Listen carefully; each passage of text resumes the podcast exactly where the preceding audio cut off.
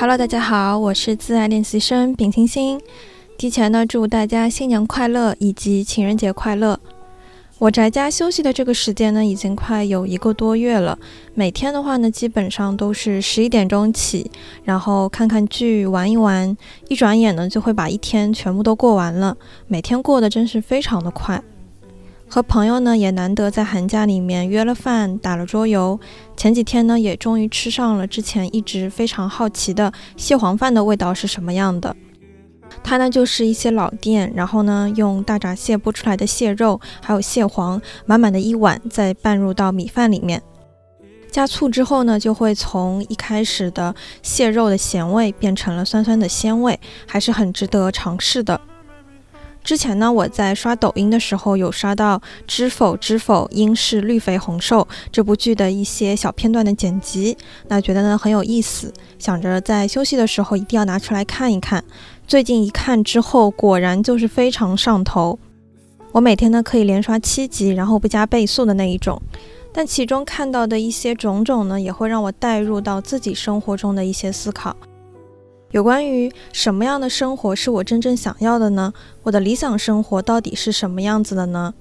我们可能会去羡慕别人家家庭美满啊，可以住大房子，吃好喝好的，不缺钱的样子。但是凡事真的是有得必有失，肯定要做一些考量和取舍。那我目前呢，也会把我更多的精力去投入在说如何去慢慢接近我理想生活的模样，每天呢去进步一点点。那今天这期节目呢，就和大家聊一下如何找寻到自己理想的生活呢？同样呢，也感谢本期节目的赞助品牌杜蕾斯益生元润滑液的大力支持。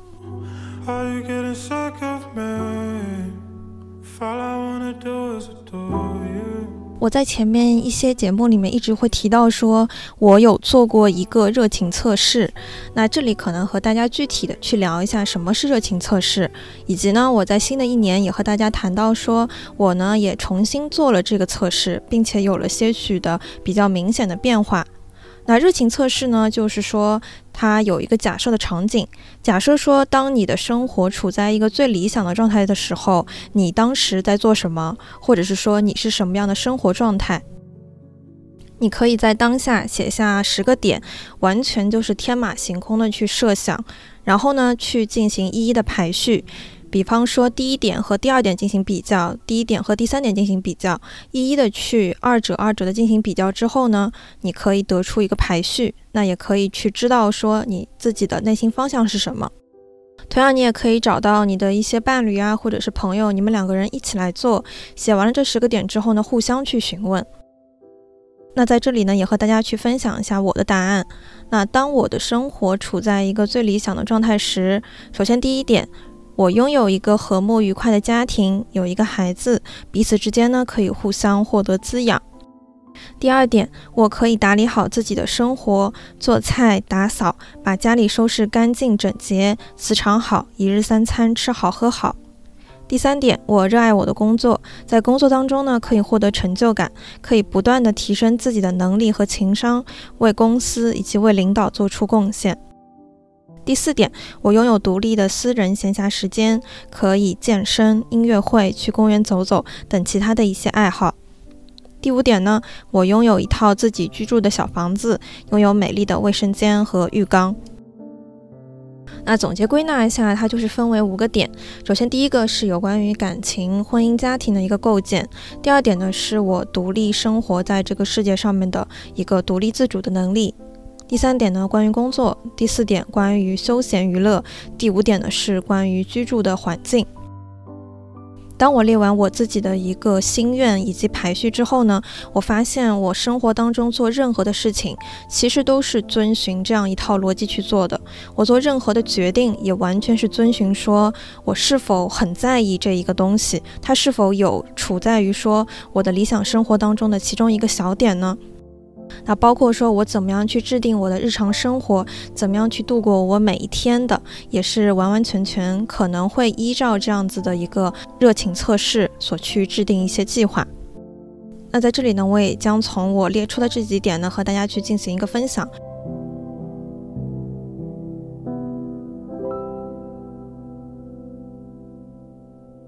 首先，第一个是有关于感情和婚姻家庭的一个构建。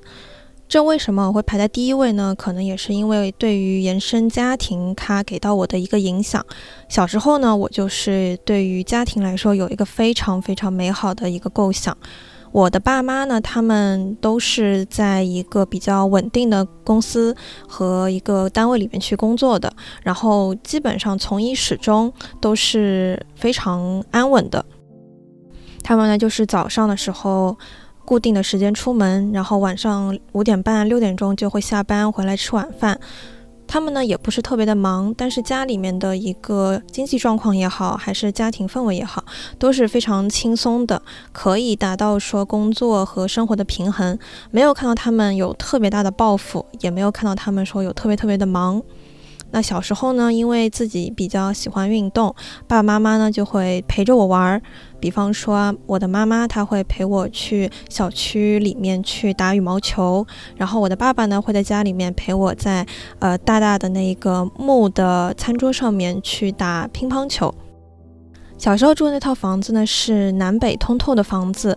在周末的时候，你可以看到阳光照进来，家里面呢整个都变得非常的透亮，也非常的暖融融的。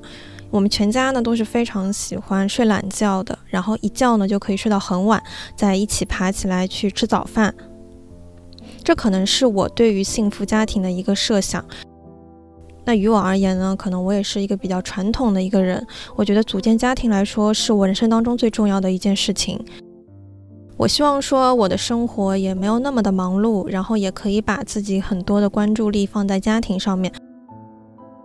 那也和大家提到说，最近呢我在看《知否》这部剧。那《知否》呢在前期的时候是花了大量的时间去描写女主角明兰在出嫁前的一些衡量和筛选的。那其中呢，就是有一位他的心上人，他的第一位心上人，可以说是他的初恋，就叫小公爷。他呢，拥有非常纯情的一个爱慕，有时候呢，也会做一些示好的行为，令人心动的一些事情，比方说送他一些毛笔呀，或者是给他一些好吃的呀，等等，就会让当初一个十几岁的明兰来说是非常心动的。但是两家人的地位呢是太过于悬殊的，而在古代呢，大家也知道，就是无论是成亲来说，其实都是非常看重家世的。小公爷呢，他明明知道说自己是不可能和女主角明兰去成亲的，他的母亲呢也不会答应，但是呢，他就依旧去坚持去画饼。最后导致利益呢受到牵连，他最忠心的。仆人在他面前活活的去打死，但是他也只是单单的就是去说求情，跟他说母亲你能不能别打了，但也没有别的那一些比较实质性的行为去保护他爱护的那一些人。由此可见呢，光是有情情爱爱，光是有真挚的感情是不够的，你非常是需要看对方是否有这个魄力，他是否有这样一个能力去扛得住事情。那这个小公爷呢，明显就是他没有应对危难的一个力量。婚后呢，自然也是有可能会危机重重的。在你准备去冲锋陷阵的时候，这个男方呢就一下子退缩起来了。那这个逻辑呢，如果放到现在当今的话呢，可能就是说，女孩子在择偶之前呢，或者是在你要结婚之前，你非常需要去看重这个男方他是不是有担当。例如说，他是否会帮着你一起去做家务呢？他是否会心疼你，看你做家务特别的累，他来帮一把手，或者是说他出钱给你买一些像是洗碗机啊、扫地机器人啊这些东西来去分担你的这一些忧愁、你的这一些劳力？那以及说带孩子的时候，他是否也会愿意和你去分工？我就是一直看到像是一些 vlog 博主啊，Vicky 或者是嗯一些播客的博主，他们呢都是他们好像都会有一个非常愿意去帮助他们，以及说为家庭做贡献的一些老公。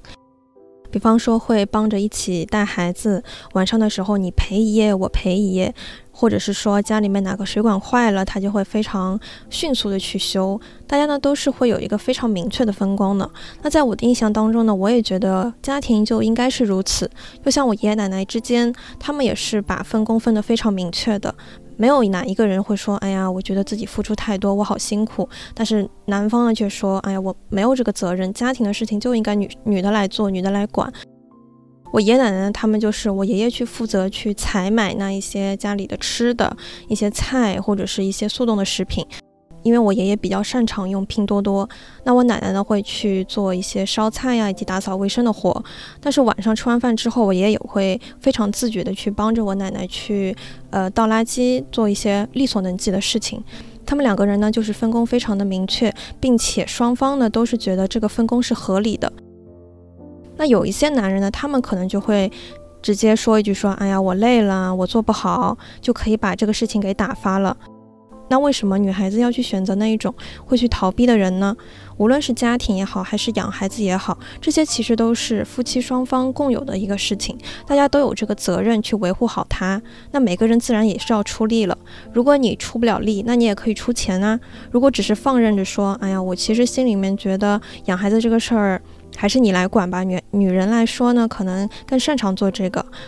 这一些种种的全部都是理由而已，他只是说想要去逃避这个责任，或者是说他没有那么心疼你，他觉得说，嗯，你吃点委屈，你去做这些苦力的，没什么，是你应该的。那这样的男人，你为什么要选择和他去长久的去走下去呢？那在《知否》当中呢，明兰最后呢是嫁给了这个主角顾廷烨，就是冯绍峰饰演的。那明兰呢？有一次就是在一个很小的事情啊，她刚刚嫁进去的时候呢，她去吐槽这个佣人为什么总是要去四处的打听事情，让她觉得非常的麻烦。但因为说这个佣人呢是她婆家所派来的一个人，她不好去推脱掉。那顾廷烨呢听说了之后，一下子就立马说：“哎呀，要不我去派出侍卫，举着刀在那些府里面比较重要的房间那边去护着，让他不要进去，或者是说。”顾廷烨他自己直接出面，然后去把这个仆人给卖掉。他在当下非常快速的去想到两个法子，都是实打实的在去解决女生的一个困难，去想要让她去变得轻松一些。那一个有担当的男人呢，他是不会去眼睁睁的看着一个女人这么辛苦，然后去置之不理的。我想说，爱一个人的话是看你很辛苦很累，那我想帮你去做一些什么来分担你的一些苦楚，或者是说让你开心。那恋爱的逻辑呢，也并不是说是及时享乐的，而是看看这个人够不够格，可以去作为未来的一个长期的伴侣。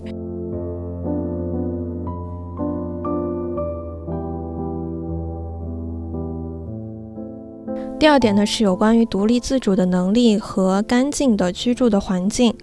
那前两周呢，我也是突发偶然，第一次呢去尝试了自己在家里面独居。那我也是更多的有了机会去了解自己。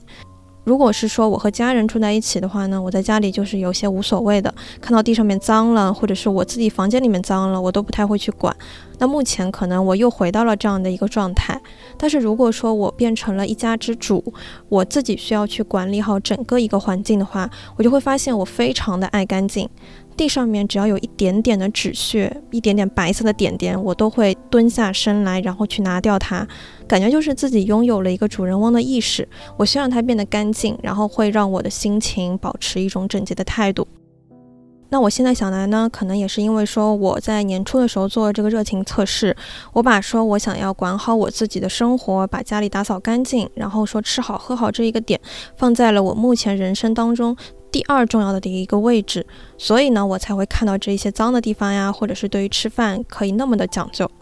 那在这几天呢，我尝试自己去拖地，自己去扫地，都会让我感觉到其实是非常开心的。可能有些人觉得，哎呀，你做这些真的很辛苦啊，还不如不做呢。家里脏了一点也就无所谓了。但是我确实能发现，说我在做这些事情的当下，我可以感觉到我今天没有摆烂，我是有做一些实事的，我可以感受到一种心流的时刻。那同样呢，如果我把家里拖得非常的干净，然后这个地板发光发亮的那个样子，我会觉得心情非常的舒畅。我甚至去发微博去感叹说：“哎呀，在家打扫卫生实在是太开心的一件事情了。”那为什么会有这样子的一种觉悟呢？可能也是因为我之前有看过小谷的一个 vlog，他在里面就有用大量的一个笔墨去描述说他在家里面在周末的时候去打扫卫生。去吸地板，然后去擦自己整个房间的一些柜子，那样子的一个场面。我在看这个片段的时候，我也会觉得是幸福的。我并不觉得说这些在生活当中的鸡毛狗碎的事情是一种让人觉得很疲惫的事儿。因为我需要让我的环境以及让我的生活保持整洁、保持开心。那我做这些其实也是慢慢的去接近我自己的一个目标，是一件愉快的事情。我在那个时候呢，就是完全变成了说，只要家里面变脏了，我就会心神不宁，就会放下所有的事情去救火，再去干别的事情。那我就导致说，我在家里面虽然我有很大的一些空闲的时间，但是我的论文迟迟未写，我还一直在看《知否》这部剧。但是呢，我也是有在洗碗的时候呀，或者是做饭的时候，有一边看剧一边去做这些事情，也算是两不误吧。不过有一说一，这段时间我真的过得非常开心，可以看到家里面变得整洁，那种成就感也是呃无以言表的。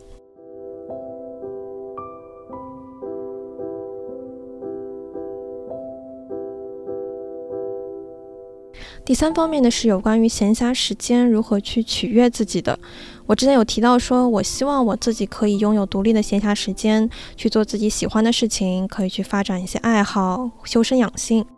而探索自己想要完成的那些事情，并且练成一个心愿清单，然后在生活当中有意识的去完成它，也算是让自己有意义、有盼头。那我也有非常多的爱好，都是在我自己完全静下心来之后，慢慢的去敢于发掘以及敢于去尝试所得来的。那当然也有一些事情是我做了一次之后发现不太适合我，便不去再做的事情。比方说前段时间我去了泰国，那虽然说我的心愿清单里面有一点是提到说我想去。暖和一点的地方，但是呢，我发现，在清迈那会儿，哪怕是冬天，它一到下午的时候，天气就会变得非常的闷热，三十度的气温，在在太阳底下的话呢，你走几步路，你就觉得心里面非常的烦躁。那几天的心情好像一直会因为这个气温而感到一些波动。那同样呢，我也比较喜欢干净的地方，以及自然风光，它会更加的凸显的一些地方。那对于清迈来说呢，它可能对于寺庙呀，以及对于那些街道，它的建设是更加多的。那我既然知道说，我其实更会把自然风光这样的旅游放在首位，那我觉得说我在未来的一些旅游的选择上面，我也会更多的去尊重我自己的喜好，就不会去这些可能对于城市和对于人文更加主要的一些地方了。不过我也不后悔我自己的一个决定，毕竟是说尝试了，你才知道是否和自己合适相配。那当然呢，在我尝试了很多的新鲜事物之后，我也一直会有一些延续的爱好，比方说呢去听音乐会，现在呢是在看《知否知否》，然后做播客，它也是我一个延续的爱好，那也是算是开启了新大陆。我的心愿清单上面会有写到，说我最近想看一些我自己感兴趣的书。那我在昨天晚上临睡之前呢，我也是打开了一本我之前没有看完的书，它就是有关于讲到说心理咨询的，不光是这个咨询师他咨询的一些经历，以及说他自己作为一个受访者，他去做咨询的一些事件，我都会觉得挺有意思的。然后在睡前呢，看了大概半个多小时的时间。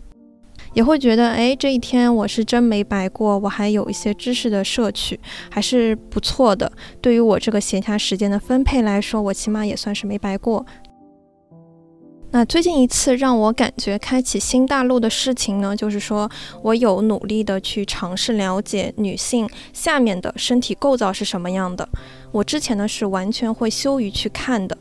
也不太想要去了解，说我自己身体的每一寸到底是长什么样的，甚至说这个各个结构的分布，我都是完全不太清楚的。那我也是偶然一次机会，我看到一个科普的视频，它里面有提到说，可能百分之七十五的女性，她们曾经有过阴蒂的快乐，但只有百分之二十五的女性，她只有过内部阴道的一个快乐。那其实很有可能就是因为说我们不太敢去探索自己的身体，自然呢也不太清楚说触碰到哪里，触碰到哪一个点或者是哪一块区域可以让自己感受到愉悦。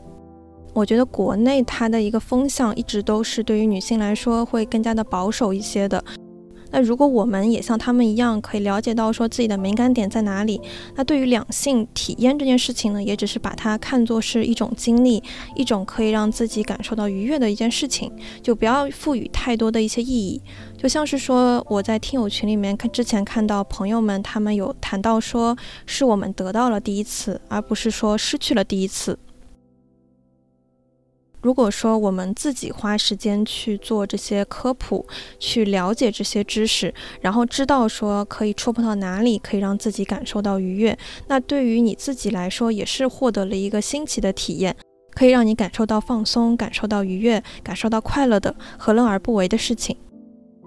那无论是两性体验也好呢，还是女生自己 DIY 去使用一些小玩具，我们同样呢也可以去使用一些润滑液去进行辅助。那润滑液这个东西呢，它其实就是一个工具，就像是你化妆的时候，你要用妆前乳去进行保湿，才不会导致后续的一个卡粉，它其实是一样的道理。那如果说你是第一次，然后会感觉到有些紧张，或者是最近的压力比较大，感觉到有点干，那涂一点润滑液的话呢，就可以更好的帮助我们去进入状态，获得更好的一个体验。那事后呢，也要进行及时的清洁就可以了，是非常安全的。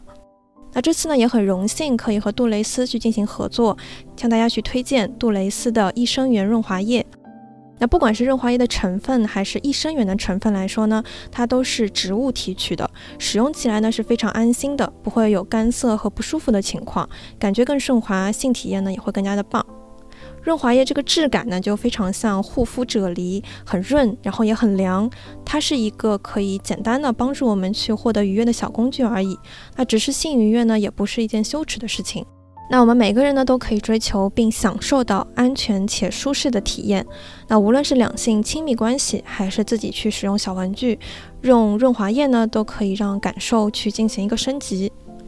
那现在呢？如果上天猫杜蕾斯的官方旗舰店，向客服报暗号“自爱练习生”，就可以解锁专属的优惠链接，或者是从 show notes 里面的链接直接跳转，即可领取专属的优惠券。一件呢减二十元，两件减五十元，到手呢一件是七十九点九元，两件的单价是七十四点九元，非常的划算哦。这次也给大家争取到了福利。节目呢会随机抽取三位听友去进行免单，那也会在下单的听友当中去进行抽取哦。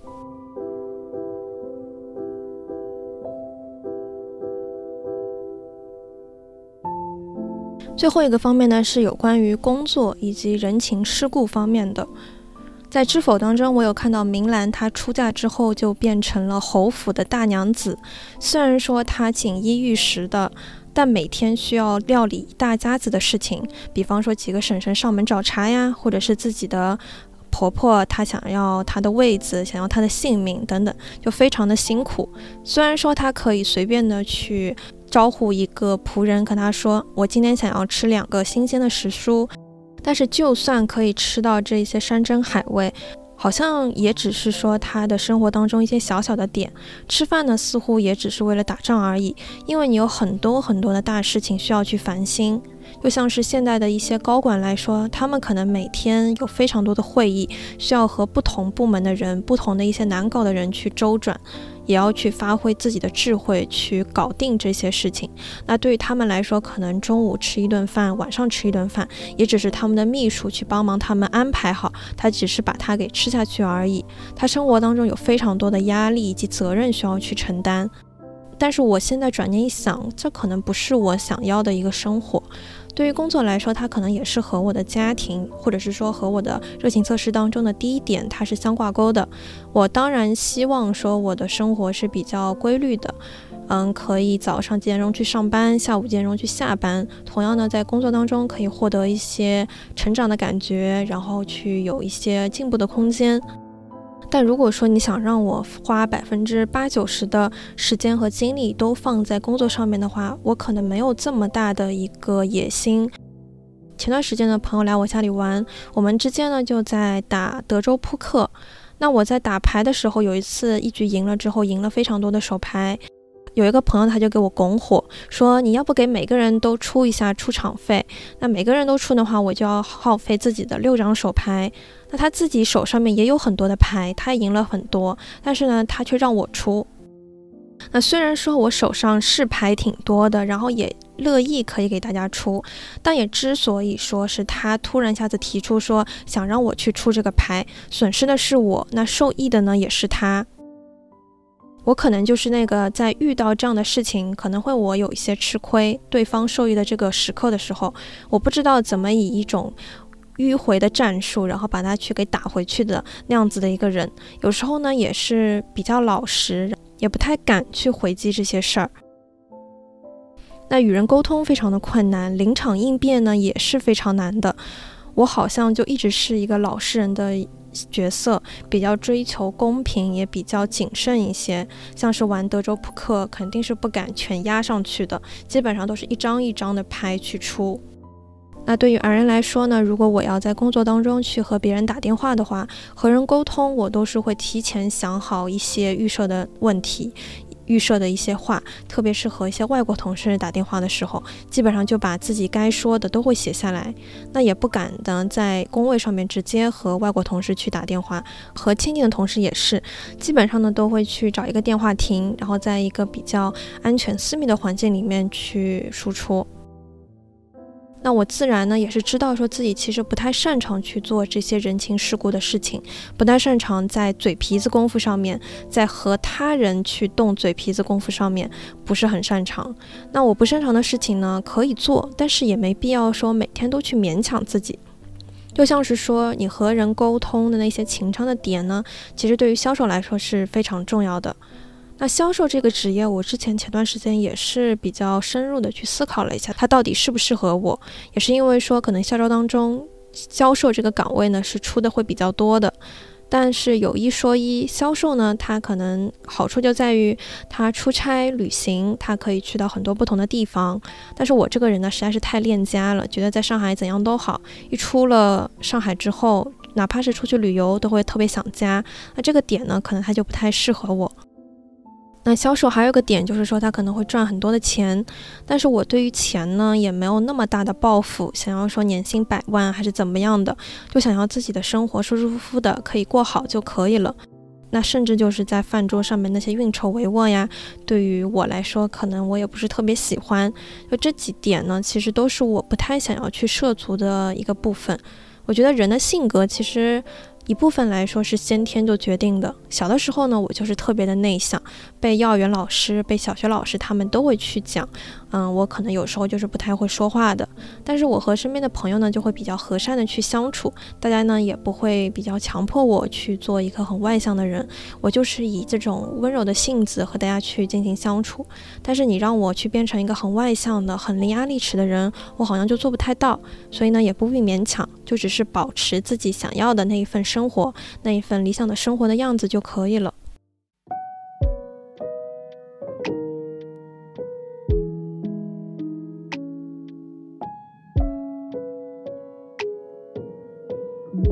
那本期节目就到这里啦，也再次感谢杜蕾斯益生元润滑液对本期节目的大力支持。提前呢，可以设想好自己理想生活的一个目标，再慢慢的去落实到自己的日常生活当中，可以更加坚定的知道说，这个其实是我想要的，这个其实不太适合我，不会时常眼红他人为什么会有这样的生活。你既然知道说他作为高管，他需要花费更多的时间去在工作上面，他自然是没有了一些业余的生活。那我们想通了这个道理之后呢，就不会眼红，然后既要又要了，而是选择那条专属于自己的道路去前行，做到了，并且也不后悔。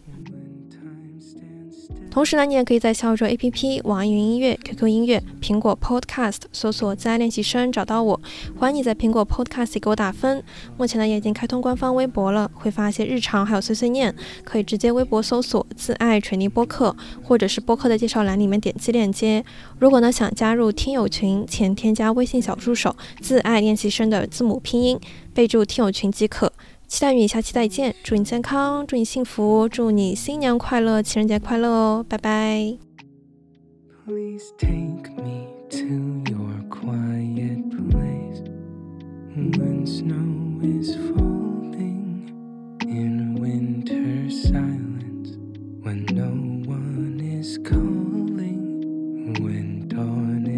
stops.